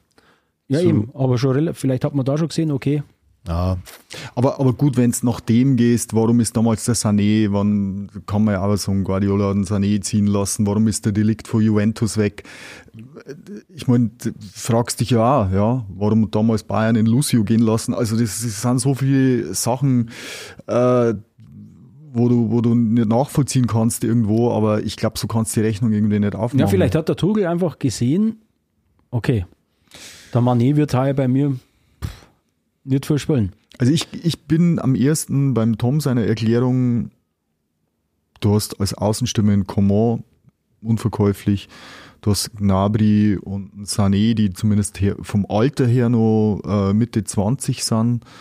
Ähm, du hast mit Manet halt jemanden, der schon über 30 ist und Und dann Ja. nimmt man das Geld noch mit, und richtig? dann nimmt man das Geld mit und verkauft Richtig. halt den, der am ältesten ist. Also Ja, wäre das, ich das Außenstürmer wäre für Nummer mich vier. viel. Nummer man nimmt vier. aber nicht bloß das Geld mit. Das ist auch wieder Ja. halt oberflächlich gedacht. Man, Ja, man, man streicht halt einen der bestverdienendsten Spieler Richtig. aus Ja, dem natürlich. Kader und macht das halt dann wieder für einen Kane frei. So, das Genau. ist, glaube ich, auch wieder der Ja. Hauptgrund. Da geht es weniger um die 40 Millionen mehr jetzt, sondern Genau. um Stimmt. Gehaltsgefüge. Stimmt, Genau. stimmt. Das Gehaltsgefühl, Das das, halt das, das vergisst man oftmals oder ich zumindest. Ähm, aber klar, ja, das ist mit Sicherheit auch ein Hauptgrund. Und wahrscheinlich geht es wirklich nur ums, um, um die Kohle. Ich denke, er wäre wirklich Außenstürmer Nummer 4 gewesen und dann hat man gesagt, okay, Ah, weiß ich nicht. Ich, ich, ich könnte mir gut vorstellen, dass der plötzlich dann Außenstürmer Nummer 1 gewesen wäre. also vor Gnabry, vor Ja, Sané, vor ja, Coman. also Hey, ich- kann ich- man, kann na, ich- nicht- Gretzig. Gretzig ich, ich äh, wäre er 5 gewesen. Ja, stimmt. Ah, Aber Mist. nochmal, ich traue, ich, ich meine, jeder Für hat doch mich mal, ja. jeder Spieler hat doch mal eine, eine Schwächephase, ja. Also, Ja, aber ich denke auch, dass, äh, Fabian, was du vorhin gesagt hast, ähm, wenn das Klima zwischen dem Spieler und der Rest der Kabine irgendwann mal so zerrüttet ist und das scheint ja nicht nur die eine Situation gewesen zu sein, sondern es scheint sich ja viel aufgebaut zu haben, was nie besser geworden ist. Also dann hast du einen Spieler, der unbestreitbar ein Riesentalent hat, Riesenpotenzial hat, der dummerweise aber auch ein bisschen Geld verdient, der tatsächlich vom Sportlichen nicht erste Wahl ist und dann harmoniert er nicht mit dem Rest der Kabine und dann kriegst du Angebot aus Saudi-Arabien. Ja, mei. Und vor allem, wenn man das Vorstellungsvideo von, wo ist er hingegangen, Al-Nasser oder Ja. irgend sowas, wenn man, er war richtig glücklich. Der hat nicht einen Lacher, nicht einen, der war richtig pissig, dass er da hingehen musste. Jetzt, Also so wirkt es zumindest nach außen. Und also das war schon eher ein, ein sehr, sehr erzwungener Transfer. Ja, also er hatte ja schon, er hätte ja schon die Wahl gehabt, das muss man auch sagen. Also kein Mensch zwingt ihn, in diese Liga zu wechseln. Also ich meine, der hätte bestimmt, wenn er dann nach einer schwachen Saison ein bisschen, auf ein bisschen Gehalt verzichtet hätte, hätte er auch locker irgendwie Premier League oder so wieder in, in, bei einem Topverein spielen können oder Serie A oder und so weiter. Also kein Mensch zwingt ihn dazu, dahin zu wechseln. Da schauen wir es dann doch auf die Pulver. aber das, das ist momentan, glaube ich, sowieso so ein bisschen das, äh, ja, das Problem generell im Weltfußball, dass eben viele dem Lockruf erliegen. Also der, wenn du Ja, jetzt okay. den Jordan Henderson anschaust, ähm, Captain von Liverpool, ich habe jetzt, glaube gestern oder heute vom Christian Streich, vom Freiburg-Trainer, ein bemerkenswertes Interview gehört, wo er eben das ein bisschen bemängelt, dass eben Leute wie der, der Henderson da geht, ja. Ich meine, der vorher mit, mit, was weiß ich, Regenbogen, Schnürsenkeln und Armbinde gespielt hat und dann halt in ein Land geht, denen das alles irgendwie scheißegal ist, bloß weil er halt einfach die, die Kohle kriegt. Klar, letztendlich, es geht halt ums Geld. Das, das muss man halt einfach so nüchtern darstellen. Das ist, da da geht es um keine Werte oder sonst irgendwas, es geht um die Kohle. ja, Das was ist- mich massiv so stört, Punkt. dass da nicht bloß nur die abgehalfterten 35 plus Mhm. Hingehen und dort nochmal richtig fett abkassieren, sondern da gehen ja inzwischen Fußballer im Ja, ja. besten Alter hin. Und das, das macht mir einfach, das, das macht den, den Profifußball nochmal ein Stück echt kaputter und, und äh, Der Felix Groß hat jetzt mal, ähm, war Co-Kommentator beim Spiel äh, gegen äh, Liverpool und der hat, äh, der hat das auch gemutmaßt, dass künftig einfach Leute oder Spieler im besten Fußballeralter Mitte 20 ähm, nach Saudi-Arabien gehen und halt dann mal für zwei Jahre das Kohl, die Kohle mitnehmen, um dann vielleicht wieder in eine stärkere Liga zurückzukehren. Aber scheinbar zahlen die halt einfach so Ja, gut, das ist Wahnsinn. Dass, das nicht, es ist, ist aber extrem super bedenklich. Beispiel, habe ich gerade erst im Vorfeld Mhm. gelesen. Kingsley Coman hat ein Angebot aus Saudi-Arabien. Habe ich auch gelesen, ja. 65 Millionen sollte er verdienen oder irgendwas für zwei Jahre. Mhm. Sofort abgelehnt. Ja, also für mich ist das einfach eine Charakterfrage. Ähm, ich finde es dann ehrlich gesagt auch nicht so schade, wenn äh, Spieler im besten Fußballeralter dahin wechseln und dann ich sie nicht mehr vielleicht dann in der Bundesliga sehen muss als Fan, weil das ist dann irgendwie, also mir macht es dann mehr Spaß, Spieler zu sehen, die das vielleicht noch ein bisschen mehr wertschätzen können.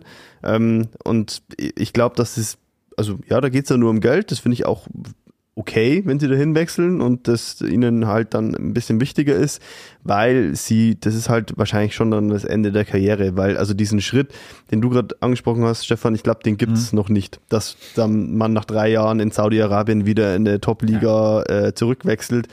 Da ist man dann erstmal raus, glaube ich. Aber das was dann das ist dann auch okay, Ja, das- aber dann das- sind sie halt erstmal raus. Wenn man das Lattern, der Ibrahimovic, der echte Ibrahimovic, Ibrahimovic hat es ja gemacht, von der Ami-Liga wieder zurück in die Ja, Premier aber League. Slatan ist was anderes. Ja, ist, ist was anderes, klar. Aber ja, bin ich wieder bei dir.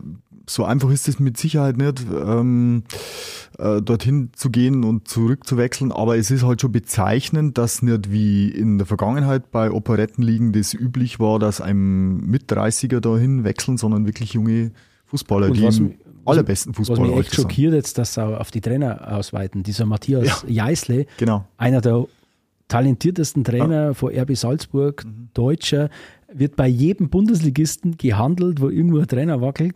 Jetzt geht er zu äh, Al, zu Hm. Al Ali oder Al Nasser oder was weiß ich oder Al, Al Alemannia Aachen. Ja, Steven, Äh, Steven Gerrard ist doch auch Ja, dort, oder? Ja. Bei Trainer kann es aber, kann's aber wieder Sinn Da machen, kann, äh, weil du halt dann der sagen kassiert in zwei Jahren Vollgas ja, ab. Ja, und da hat er, er hat aber halt dann Ronaldo und Co. Äh, trainiert. So, also da, da ist schon wieder ein bisschen was anders, finde Die Ja, ich. aber Frage ist, ob man das will. Ja. Ja, gut, das ist dann die persönliche Entscheidung, aber äh, da kannst, da, du zerstörst dir, glaube ich, die Karriere weniger oder gar nicht als Trainer, wenn du da mal für zwei Jahre hingehst. Als Spieler Aber es sorgt, halt- glaube ich, beim, beim Fan, als den ich mich, ich bin ein Fußballfan, da nehme ich mich nach wie vor äh, nicht raus, aber es sorgt dann schon eher dafür, dass ich mir lieber mal äh, äh, Dindorf gegen Gleidic anschaue, als, als jetzt, äh, ja, ein Testspiel. Ja, schmecken auch die Bratwürstel Aber, besser. ja. aber sagt mal, was ich trotzdem nicht nachvollziehen kann, ist das, also wir sprechen ja da jetzt mittlerweile über Summen, die gar nicht mehr, überhaupt nicht mehr greifbar sind. Jetzt wenn, wie es du gerade gesagt hast, der Komar äh, Angebot hat über 70 Millionen Irgendso, oder so, also der verdient jetzt ja bei Bayern ja wahrscheinlich auch so viel, dass er und seine nächsten Generationen ausgesorgt haben. Er kann, glaube ich, in einer bisschen größeren Zwei-Zimmer-Wohnung in Schwabing, die kann er sich Genau. leisten. So, WG. also WG. weil sie mir heißt, naja, es geht ums Geld, aber es geht ja nicht um Geld, das ist ja dann nur noch raffgierig, Genau. oder? Also Ja. das ist, also das, die verlieren ja dann sämtliche äh, Dimensionen irgendwie. Also ich verstehe es halt nicht, aber ich nenne wieder Marco Verratti, ist für mich einer der begnadetsten zentralen Mittelfeldspieler, der, der jetzt bei Paris Saint-Germain sicherlich auch mehr als ein Butterbrot verdient hat. Und der geht im besten Fußballeralter dahin. Und Mhm. das macht diese Leute und dieses ganze Geschäft derart abstoßend, äh, wo ich echt sage, da, da bin ich raus, also bei sowas. Also früher hat man ja gesagt, naja, also Fußballer hat bloß eine begrenzte Zeit, die müssen schauen, Ja. dass sie in den, den zehn Jahren so viel Geld verdienen, dass dann für nach der Karriere reicht. Das war immer nachvollziehbar, dass man dann das begründet hat, wenn er jetzt zu einem, äh, wenn er äh, besseres Angebot angenommen hat oder so. Aber hier geht's ja jetzt darum, ob 50 oder 80 Millionen. Also das eine pervers und das andere ist noch perverser. Und das ganze Konstrukt, das da aufgebaut wird und das unterwandert ja diesen, dieses Geschäft Profifußball, dass jetzt da die, diese Staaten, ob es jetzt äh, die Vereinigten, Sta äh, Ver- Vereinigten Staaten, ja, die, die Emirate sind, ob es Katar ist, ob es Dubai ist, ob es äh, Saudi-Arabien ist, die kaufen sich ja hier inzwischen in den großen Ligen ein und untergraben dann dieses, dies, dieses Financial Fair Play, das ja eigentlich nicht mehr wert ist als das Papier, auf dem es äh, geschrieben ist. Wie jetzt mit Newcastle ist ja Weltklasse. Newcastle muss Transfererlöse generieren, weil sie sonst äh, nicht in der Champions League starten dürfen.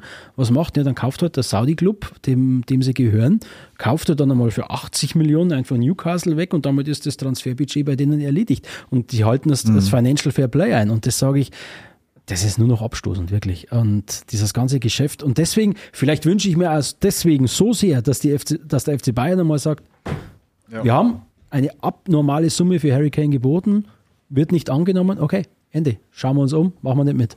Aber da bin ich zu sehr äh, Amateurfußballer. Tom, ich mache dir, ein, äh, ich mach dir ein Angebot. Ich würde für dich jetzt die Brücke schlagen und stell die Frage, würde Manuel Neuer nach Saudi-Arabien wechseln? Oh, was für ein Übergang. Kann man da einbeinig spielen inzwischen? Nee. Das ist gemein. Ich weiß. Aber Manuel Neuer scheint es ja jetzt wirklich nicht so gut zu gehen. Ich weiß nicht, ich, ihr wisst ja mehr. Ich bin da gar nicht so drin in dem Thema, muss ich sagen. Ja, das war, heute kam das raus, ein Bericht in der Bildzeitung, glaube ich, dass sie, dass es mittlerweile so ausschaut, als könnte sein Comeback sich bis 2024 verzögern. Also wir rechnen nicht mehr in Wochen, sondern in etlichen Monaten. Bundesliga-Start, 18. August sowieso nicht dabei, das war eh klar, vom Supercup brauchen wir gar nicht reden, aber erst 2024 und äh, das vor dem Hintergrund natürlich, dass Jan Sommer äh, seinen Hut genommen hat, gesagt hat, ciao ragazzi, ich gehe zu Inter.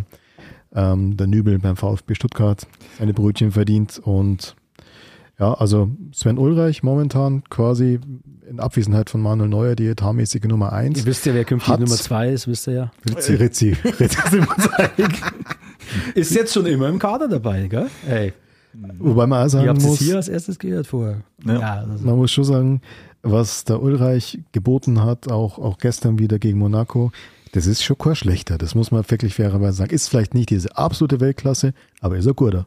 Ich habe keine Bauchschmerzen, mit, mit Ulreich in die Saison zu gehen, überhaupt nicht. Null. Aber ich, Ich, werfe aber schon wieder äh, diese, diese, diese Transferpolitik mal in den Raum.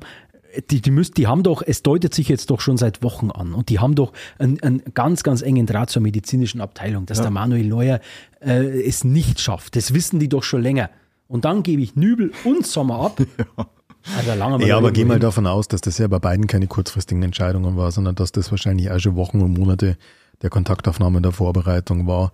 Deswegen, es kann schon sein, dass irgendwie in dem Moment, wo dann die Nachricht von der medizinischen Abteilung oder vom Neuer kommt, hey Leute, dauert doch ein bisschen länger, dass da eigentlich schon halt vier Monate davor die ersten Gespräche von Nübel mit Inter aber, waren. Ja, aber das hat doch, äh, das, das hat doch jetzt zur Folge, egal bei welchem Keeper die Bayern anklopfen, wir wollten dich gern verpflichten, da geht der Preis einmal automatisch um 10, 20 Millionen nach oben. Welchen Torhüter hat Tottenham? Hugo, Hugo, oder? Ah, ich glaube, spielt der noch? Hugo? Spielt Loris? der Hugo Loris Ja. noch? Ich glaube Der, schon. ob der nicht nicht. Meinst du den Paketpreis billiger, die beiden? Ja, Oder ja, was? weiß ich nicht. Dann Aber für, ich meine, für 115. man, man kann es ja, ja nachvollziehen. Inter Mailand hat ja sein Torwart abgegeben. So, jetzt wird die Torwartstelle frei. Jan Sommer sagt, okay, 34 bin ich, ähm, packt man nochmal an. Er will unbedingt weg. Ja, kann man, bis, bis zu dem Ding kann man es nachvollziehen. Aber dann kommt wieder das Argument, äh, ja klar, also wenn es ein neuer schlecht geht, warum Ja. lasse ich dann den Sommer ziehen? Aber ich glaube, das ist schon ein Stück weit auch ein bisschen das Problem, über das wir jetzt schon öfter hier gesprochen haben in dieser Runde. Du hast dich halt, also Neuer, um Gottes Willen, super Torhüter, Weltklasse, war eine Weile sicherlich der Beste der Welt. Riesige Meriten auch in den ganzen Titeln, die sie gewonnen haben, Champions League und Co.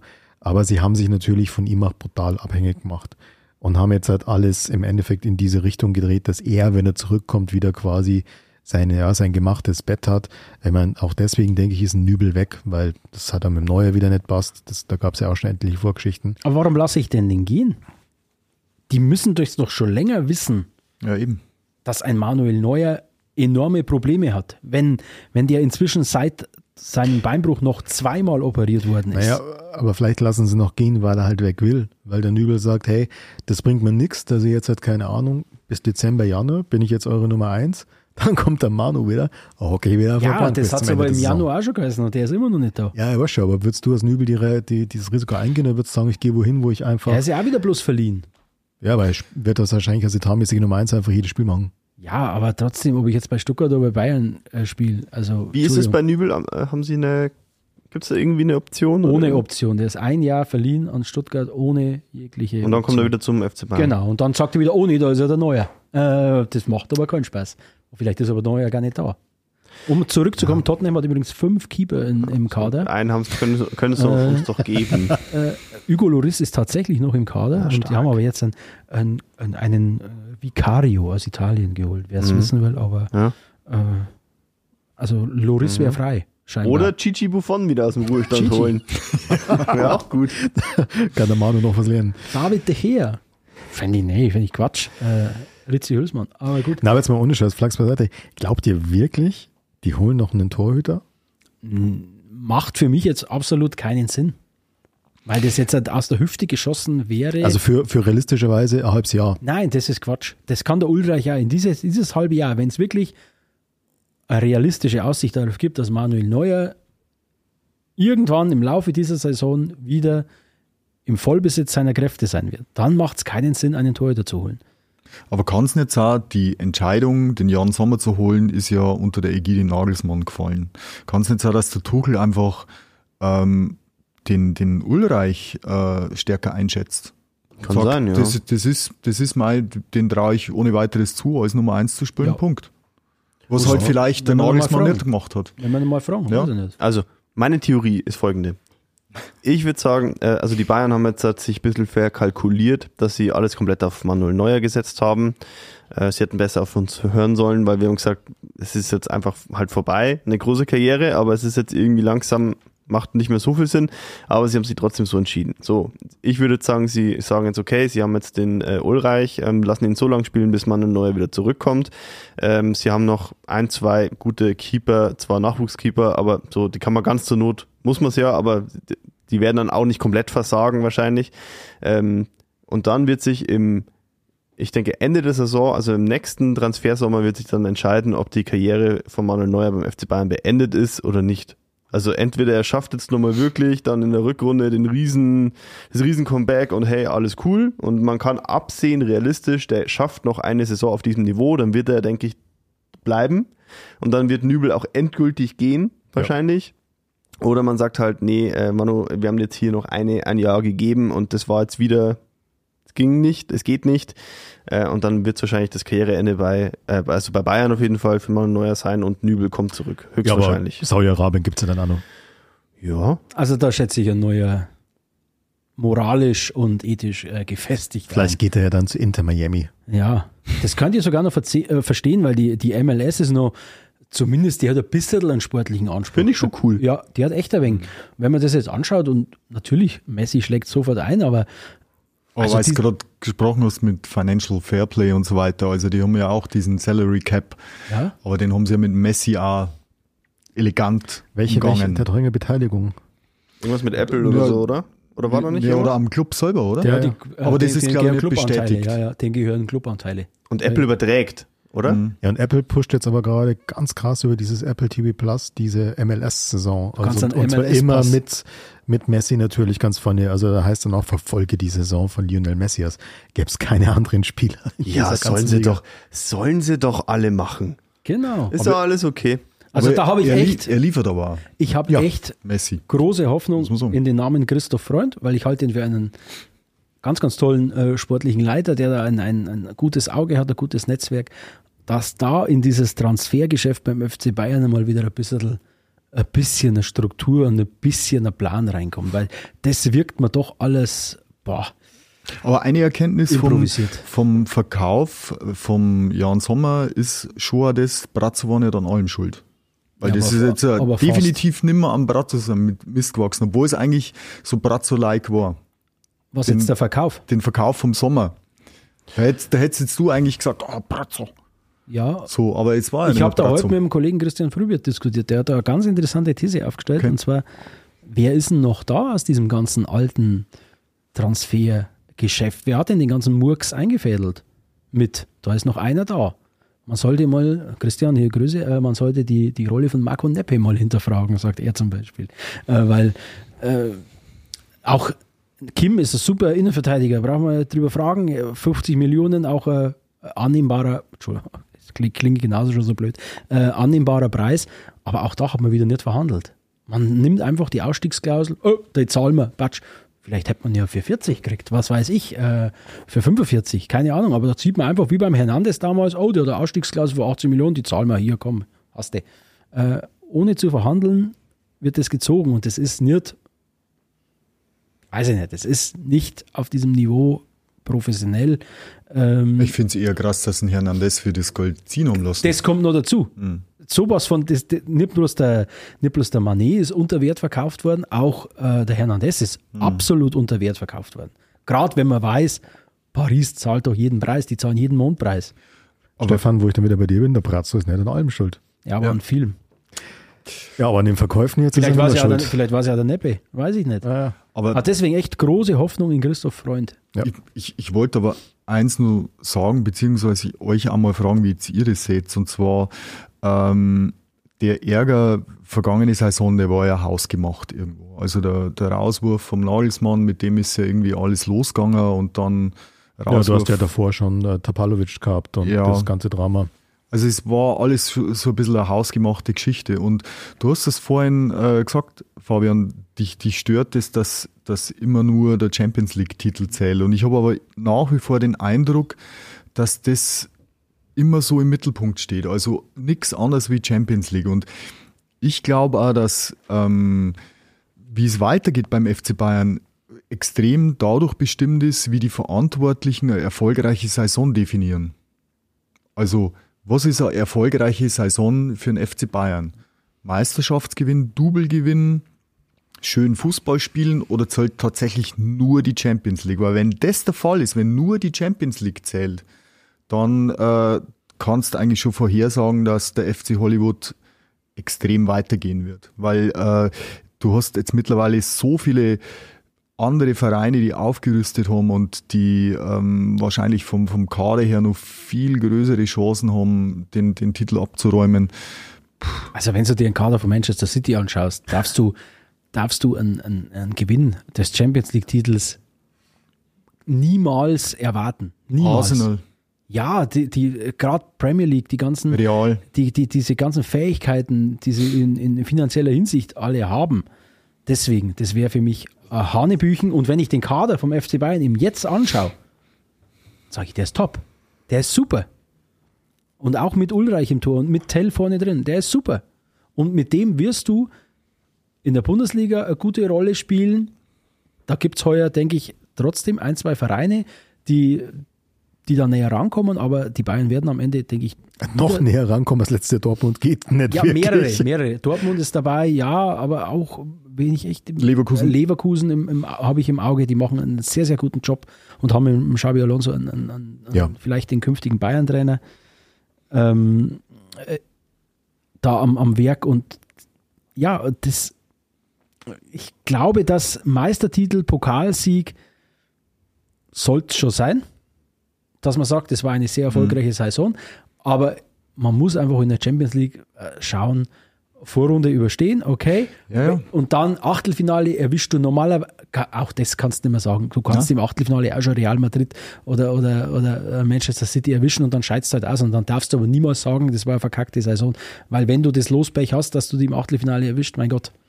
Also bin, sind halt nun mal andere Hausnummern. ich, bin, da- ich bin da komplett bei euch. Ich weiß ja nicht genau, wann das angefangen hat, dass nur das Triple eine erfolgreiche Saison für den FC Bayern ist, muss man ganz ehrlich sagen. So oft haben sie jetzt das auch nicht geholt. Und auch in früheren Zeiten, wo sie dann entweder in der Champions League oder im Europapokal der Landesmeister oder in der Meisterschaft gut waren, sie waren ja eigentlich selten überall wirklich brillant. Deswegen glaube ich man muss die Erwartungen etwas zurückschrauben, man muss realistisch sein. Klar, der FC Bayern ist in Deutschland, ist es nach wie vor ein top besetzter Verein, wahrscheinlich trotz allen anderen Vereinen, die nachgerüstet haben, in meinen Augen der am besten besetzte Ja, Verein. natürlich. Aber trotzdem, gerade international kannst du nicht diese Erwartungshaltung haben. Also Champions League-Titel, nur dann haben wir eine Ja, erfolgreiche das stört Saison. mich ja an dieser Argumentation in der Causa Harry Kane. Mit Kane garantiert dir den Champions League-Titel. Ein, Entschuldigung, ein Scheißdreck garantiert er. äh, gar nichts. Und, und ob das sich dann rechtfertigt, ob ich jetzt ins Achtel oder ins Viertelfinale komme. Ich glaube auch Bayern hätte gegen, mit Harry Kane, gegen Manchester Ja, City große Probleme.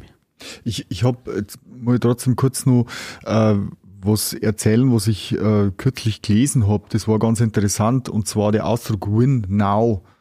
Äh, sagt euch das was? Das kommt irgendwie aus der amerikanischen Basketballliga und das ist der Modus, wenn die Verantwortlichen quasi sagen, sie legen alles auf die kommende Saison. Also sie machen keine Aufbauarbeit mit jungen Spielern, sondern sie sagen, sie verpflichten jetzt wirklich gestandene Spieler, um den kurzfristigen Erfolg zu haben. Und ähm, okay, die Geschichte, dass jetzt der Walker raus ist, relativiert das jetzt ein bisschen, aber ähm, das, der Artikel ist irgendwie entstanden, als ähm, der Walker noch heiß gehandelt wurde. Und äh, wenn du dir das aber anschaust mit Kane, also wenn der FC Bayern mit dem Kane ins Champions League Viertelfinale kommt, dann werden sie wahrscheinlich danach auch sagen, hm, naja, ist das so gut, ist das so toll? Kommt also, drauf an, gegen wen? Wenn ich gegen Villarreal ausscheide, sage ich, Auch- oh, da war mehr drin. auch äh, Personale wie der Guerrero ist mit 29 auch schon nicht mehr entwicklungsfähig. Und das muss man natürlich auf der anderen Seite schon an, an Brazzo zugute halten. Er hat junge Spieler geholt, ja, mit dem Upamecano, mit dem Delict, mit dem Hernandez, mit dem Davis. Sané, mit dem Davis, ähm, die halt ähm, noch nicht am, auf ihrem Zenit waren, die äh, man entwickeln hat können. Aber mit, mit so einer Strategie setzt du dich halt selber extrem unter Druck. Weil wenn es nicht klappt, dann musst du halt wieder von vorne anfangen und musst wieder neu aufbauen mit eventuell jungen Spielern oder so, wenn es jetzt lauter Ältere holst. Deswegen, also Kane ist das eine, aber Walker bin ich jetzt ehrlich gesagt schon sehr froh oder wäre ich sehr froh, wenn er tatsächlich nicht käme, weil also das wäre für mich auch ein fatales Zeichen für einen, einen 33-jährigen Außenverteidiger zu holen. Also ich hoffe auch, dass Kane nicht kommt. Aus zwei Gründen. Erstens, damit man dann mal sieht, was die Bayern dann machen. Ob es wieder irgendwie in Panik verfallen und was weiß ich, ein, Anthony Modest holen oder keine, keine Ahnung, irgendeinen Schmarren machen oder ob man dann, ob sie wirklich Eier haben und sagen, wir spielen mit Matis Tell vorne drin und, und Chupomoting hast auch noch und das, das wäre so meine, meine Wunschvorstellung und bei der nächsten Aufnahme sind wir ja dann schon schlauer, weil ich glaube, in der Causa Hurricane wird in dieser Woche die Entscheidung fallen. Ähm, ja, also meine Einordnung dazu ist, ähm, äh, also abschließend ähm, schon mal mit, mit dem Ausblick auf die kommende Saison. Ähm, solange, also Bayern wird, wird deutscher Meister werden müssen, dass man sagt, das ist eine erfolgreiche Saison. Pokal ist immer so eine Sache. Ähm, da Mini Minimum Halbfinale, würde ich jetzt mal sagen. Ähm, Wobei beim Pokal ist ja normalerweise entweder blamables, sehr frühes Ausscheiden oder Ja. sie gewinnen das Ding. Ja, ja, ja, und, und in Champions League ist, äh, also für mich gehört Bayern zu den, zu den äh, Top 5 Favoriten auf den Titel, äh, mit Kane oder ohne Kane. Das ist eigentlich äh, ziemlich wurscht, weil am Ende kommt's ähm, in diesen K.O.-Spielen dann immer auf die Stimmung im Team an, au- dass dann auch alles passt. Ähm, und ähm, wenn, wenn alles passt und wenn sie im Flow sind, äh, wie man so schön sagt, dann können die jedes Team schlagen. Dann, dann habe ich auch vor City keine Angst oder vor Liverpool. Aber wenn, äh, wenn gerade zum Beispiel Liverpool im Flow ist, wie es glaube ich mal vor zwei Jahren so bei einem Duell war, da war ja, da, da war es ja ausgeschlossen, dass der FC Bayern gegen Liverpool gewinnt. Da hat man ja nur erwartet, okay, äh, wie hoch verlieren sie gegen die? Ähm, und obwohl eigentlich Bayern von den, von den Spielern her damals ja auch eigentlich eine ziemlich gute Mannschaft hatte, wo man sagt, eigentlich müssten die auf dem Papier also mindestens mal mithalten. So, da kommt dann immer so ein bisschen auf den Flow an und, und auf die Stimmung und das und auch von Verletzungspech und so weiter. Das muss man dann einfach immer so sehen. Und solange der Stand so ist, kann man als Bayern-Fan, glaube ich, ziemlich zufrieden sein und es wird sich die nächsten Jahre auch nicht ändern. Dass man sagt, wenn alles gut läuft, können wir um den Champions League-Titel mitspielen. Deswegen Genau. mache ich mir da ehrlich gesagt keine großen, großen Sorgen. Genau, deswegen erfolgreiche Saison oder nicht, hängt immer auch vom Wie ab. Wenn man wie letztes Jahr im, im DFB-Pokal zu Hause gegen den SC Freiburg ausscheidet, bleibt ein wenig Geschmackel. Ob man, wenn man in Dortmund ausscheidet, sage ich, okay, kann, kann passieren, kann echt passieren. Äh, oder man verliert das Finale gegen einen Top-Gegner, gegen Leipzig, gegen Leverkusen, gegen, gegen Dortmund. Sage ja, okay, kann passieren, ist in Ordnung. Genauso in der Champions League. Wenn du im Viertelfinale gegen Villarreal ausscheidest, bleibt der Geschmackel.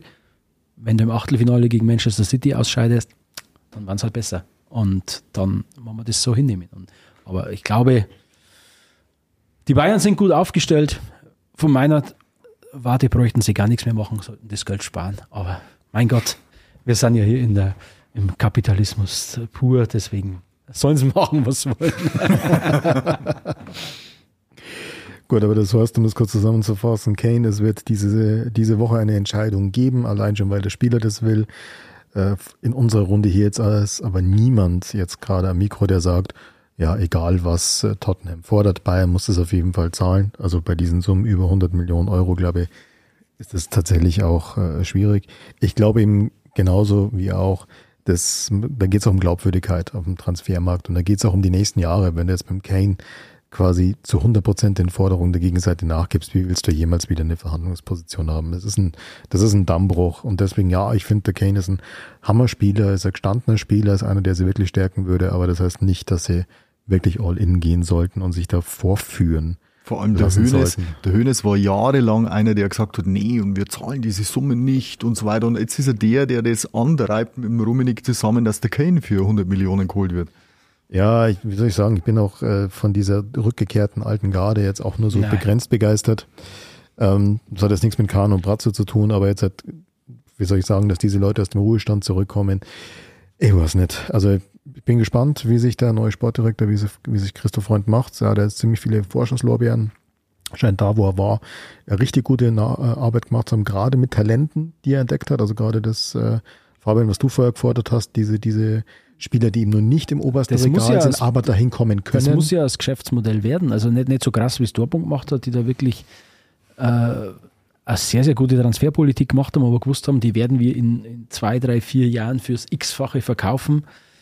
So krass nicht, aber man sollte schon, wie jetzt diesen, diesen Ramos, der jetzt von Benfica zu, zu Paris für humanes Geld äh, Wie viel waren es nochmal?